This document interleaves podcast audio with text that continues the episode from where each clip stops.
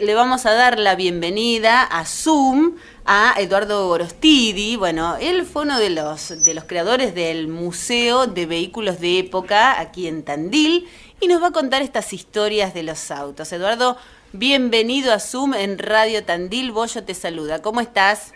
Hola, Bollo, ¿qué tal? ¿Cómo te va? Buenas tardes. Muy bien, acá estamos compartiendo, bueno, historias de autos de antes, llegan muchos mensajes, muchos recuerdos también, recién preguntaban por el, por el Ford Falcon, cómo, cómo se empezó a hacer, eh, y bueno, vos tenés historias muy particulares para contarnos, digamos, ¿cómo empezó tu pasión por los autos antiguos? Y bueno, mi pasión pensó hace este, ya de esto cerca de 40 años, ¿no es cierto? Hace bastante. Eh, mi primer auto cuando yo este, terminé mi secundario era era una coupé, una micro coupé Henkel, el clásico ratoncito alemán que es ese que abre con la puerta para adelante y tiene las dos roditas atrás juntitas. Ese fue mi primer auto y de ahí nació todo. Es decir, por supuesto que cuando uno termina el secundario, eh, eh, es decir, pude comprar ese auto, mejor dicho, pude hacer una permuta por una bicicleta y una diferencia, y así fue que lo compré y bueno, este, me quedó en el recuerdo, ¿no es cierto?, ese autito, porque después, bueno, fue pasando el tiempo, por supuesto que ya después lo vendí, lo fui cambiando por otros, y, y siempre quise, quise tenerlo, volver a tenerlo en las condiciones que yo hubiese querido poder este, tenerlo en aquel momento, que no lo podía tener bien por, por la falta de, diríamos, de, de peso, por, por ser un estudiante y por ser, este, bueno, este, algunos trabajitos que hacía así aisladamente y no lo podía restaurar. Y así fue donde eh, surgió la idea de volver a rescatar, no ese autito, sino otro igual, y restaurarlo. Y así fue donde pude lograr tener este, ese ratoncito alemán, que fue un Henkel, que es el auto, que primer auto que yo tuve en mi vida, ¿no? Y hoy está exhibido en el museo, ¿no?, de vehículos. Ese auto sí está exhibido en el Museo de Vehículos de Época, que lo tenemos, este, nosotros recientemente nos hemos trasladado acá a la Avenida España 170 estuvimos siete años allá en la calle Constitución 835 y bueno, y todos los autos que estaban allá los hemos trasladado a las nuevas instalaciones que tenemos acá en la Avenida España. Momentáneamente el museo, es decir, está cerrado, es decir, por, la cuestión que todos sabemos, ¿no es cierto? Este, no, no tenemos atención al público. Pero sí, nosotros este, lo que es fines de semana y lo que son feriados, eh, atendemos, eh, sí, está abierto al público, eh, siempre de tarde, está abierto tres o cuatro horas a la tarde, para que el público pueda apreciar de bueno de, este ratoncito y, bueno y cantidad de autos más que hay dentro del lugar no aquí nos llegan mensajes. Buenas tardes mi familia tuvo un ratoncito. Qué lindo recuerdo dice Cecilia. La verdad que es un auto muy bonito.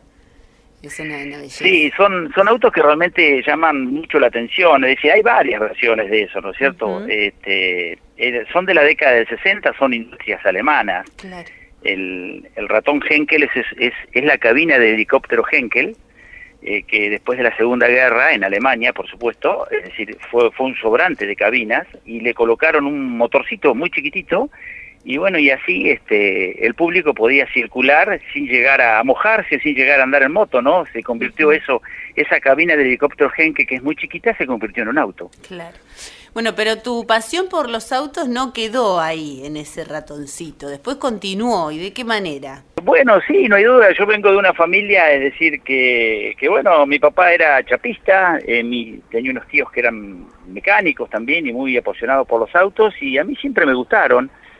Y bueno, este, después eh, en aquellos, en aquel momento, cosa que ahora es un imposible, ¿no? Este, me, me ofrecían las distintas posibilidades de de comprar otras marcas de esos, de esos. Yo empecé con todo lo que son microcoupés y ratones alemanes.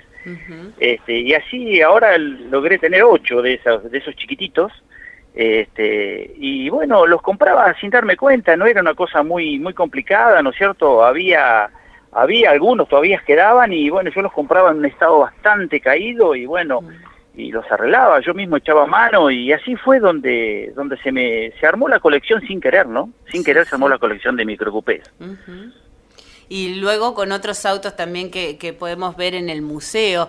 Y también imagino las, las historias, bueno, hemos hablado, te, he entrevistado en otra oportunidad, pero digo, las historias que, que uno va conociendo detrás de cada auto. No, no es solo el objeto en sí, sino la historia que tiene detrás, ¿no?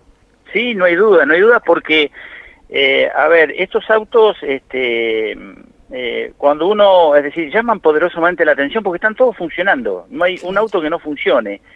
Y normalmente, más que todos los fines de semana, por una cuestión que, bueno, que hay que hacerlos andar por distintos motivos, ¿no es cierto? Porque si no se, se estropean los frenos, se estropean la nasta, bueno, todo, todas las cuestiones que, por estar parados, llaman poderosamente la atención cuando, cuando están en la calle. Y uno ya deja de manejar un auto, está manejando una historia, ¿no es cierto? Está, está manejando una historia y con cada persona que uno se encuentra siempre hay una anécdota porque este, eh, llama poderosamente la atención cuando están circulando en la calle y no puede, más de uno no puede creer que, que, que hayan pasado tantos años y que puedan seguir este circulando, ¿no? sí, es como un volver al, al, pasado, ¿no? No hay duda, no hay duda. sí. Contanos acerca de otra, de otro de los autos que, que hay en el museo y alguna historia, a ver, alguna Y bueno, en el museo tenemos, este, tenemos un Ford Cobra, es un auto, eh, es decir, es una réplica, es una réplica de, de, de un auto americano muy lindo con un motor muy potente, es un convertible. Eh, después tenemos un Mercedes-Benz 170, que eran los clásicos taxi que funcionaban en Tandil y funcionaron mucho en Buenos Aires. Eh, después también tenemos una Coupé Week del año, del año 57. Tenemos una Chevrolet 40, una camioneta Chevrolet 40. Tenemos un Ford A del año 29, muy bien restaurado. Tenemos un Ford 37. Eh, tenemos un colectivo, un colectivo que, que, fue una réplica de los primeros dos colectivos que funcionaron acá en la ciudad de Tandil, está hecho, está hecha la réplica muy bonita. Y bueno, este, tenemos un, una Coupé FIA 800 Spider, un Renault Gordini, y bueno, no, si, si sigo mencionándolo me acuerdo de todo. Sí, sí, sí, sí. Bueno, el Gordini también lo, lo mencionaban acá entre los recuerdos del de los autos. ¿Y alguna historia, si alguna anécdota de, cómo buscaste algún auto y lo que tuviste que hacer para, para conseguirlo? Porque, digamos, no es algo habitual coleccionar autos. Eh, implica primero una cuestión de espacio. este, yo realmente, para mí, en mi vida, este, bueno, es, es una gran pasión y yo siempre digo que todo ser humano tiene que tener un cable de tierra, tiene que tener una pasión porque si no, no tiene sentido la vida, ¿no? Y bueno, este, en el caso mío, es decir, yo realmente trabajé mucho, pero muchísimo para poder lograr esta colección. No fue fácil, porque todos los autos que conseguí no los conseguí en buen estado. Era todo, eh, eh, era todo a fuerza de, mucho trabajo para poder lograr la restauración. Es decir, yo, es decir, cuando aparecía compraba uno, lo trabajaba, lo terminaba, pero nunca estaba haciendo dos a la vez. Es decir, cuando terminaba ese, ah. después aparecía el otro y así sucesivamente pero eh, en otros en otros momentos de la vida no era no era difícil hacer eso es decir no era difícil no era tan costoso. Hoy casi casi es un imposible. Hoy es un imposible porque no está más la mano de obra. Todas las personas que, que bueno que me arreglaron esos autos ya no están más o si están no están en condiciones de poder hacerlo. Entonces este hoy restaurar un auto cuesta mucho pero mucho trabajo para que quede bien porque no está la mano de obra y también los costos no así fue ¿Y cómo empezó el Museo de Vehículos de Época? El museo empezó porque nosotros somos dos personas, en el caso mío y en el caso de Juan Carlos Altamiranda, que él también este, vino juntando cantidad de, diríamos, muchos objetos ha juntado él, muchos objetos en el correr de los años, y también este, tiene, también tiene autos. Entonces, este, bueno, un día nos encontramos, empezamos a charlar, nos conocimos, eh, compartimos un, bueno muchos rally, muchos desfiles, eh, muchas muchas movidas con los autos y nos encontrábamos que los dos teníamos este, muy desordenado todo, teníamos este, ya varios autos y muy desordenado todo. dijimos qué bueno sería para la ciudad de Tandil eh, crear un museo con, con, con, con lo que nosotros tenemos, ¿no? Y bueno, se nos ocurrió alquilar allá en la calle Constitución un galpón bastante grandecito que había ahí, y bueno, y, ahí sí, ahí nació el Museo de la Ciudad de Tandil, ¿no es cierto? Un museo de, vehículos de época. Eh, y bueno, fueron pasando los años y bueno, siempre se sumaba algún auto más, eh, algún auto de algún amigo, algún objeto que nos donaban y realmente el museo está muy, este, está, está con buena cantidad de autos y con buena cantidad de objetos para ver también, este, objetos de, por supuesto, antiguos, ¿no es cierto? Y de la época que, que llaman poderosamente la atención. Sí, sí. Las familias, cómo interactúan, ¿cuáles son los comentarios que reciben eh, o los chicos? ¿Qué es lo que les llama la atención? ¿Cuál es la devolución que tienen? Sí, sí, la devolución es hermosa porque los chicos, eh, primero que se sorprenden, ¿no es cierto? Se sorprenden y preguntan si son cero kilómetros los autos. Ah.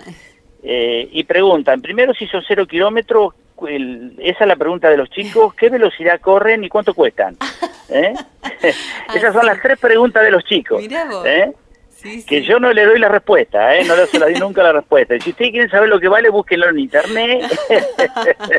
Eh, y si quieren saber la velocidad, digo, la verdad que yo estos autos no los tengo para correr, estos autos mm. están para, para pasear, para verlo, para disfrutarlo, porque son, digo, son muy ancianos y hay que tratarlo con mucho cuidado, por eso que nunca le podemos poner la velocidad a fondo a estos. ¿eh? Entonces esa es la respuesta de los chicos. ¿eh?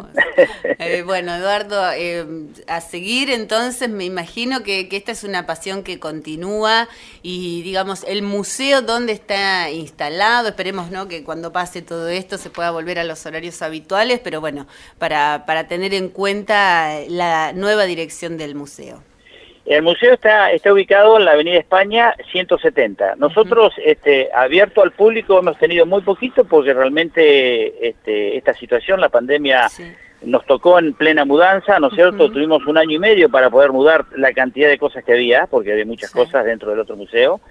Estuvimos en obra un año y medio y bueno, y a su vez este, en el traslado. Pero no lo hemos podido disfrutar todavía, no hemos podido disfrutarlo ni compartirlo porque a raíz de, diríamos, de, de, esta, de esta pasión hemos hecho cantidad, cantidad de gente eh, conocida y de apasionados que compartimos momentos muy lindos, pero no lo hemos podido hacer porque no nos ha permitido la, la pandemia. Sí, ¿Mm? sí, sí, falta ese recorrido, ¿no? La gente ahí andando, preguntando, sí, sí. Sí, tenemos un recorrido más o menos de una media hora, que es un, este, se puede hacer una visita guiada, eh, hay dos personas que están preparadas para eso, con toda la historia de los autos, este, y dan, dan el referente a lo, diríamos, a cada uno de los autos. realmente es una visita muy, muy linda, muy agradable, muy, muy llevadera, este, y el museo está muy, pero muy bien ambientado. Ya lo, lo, estaremos visitando. Bueno, Eduardo, abrazo grande y gracias por tu paso por Radio Tandil en Zoom. Bueno, desde ya muchísimas gracias y hasta cualquier momento. Muy bien, saludos a Juan Carlos ahí, también otro apasionado. Serán apreciados. Serán apreciados.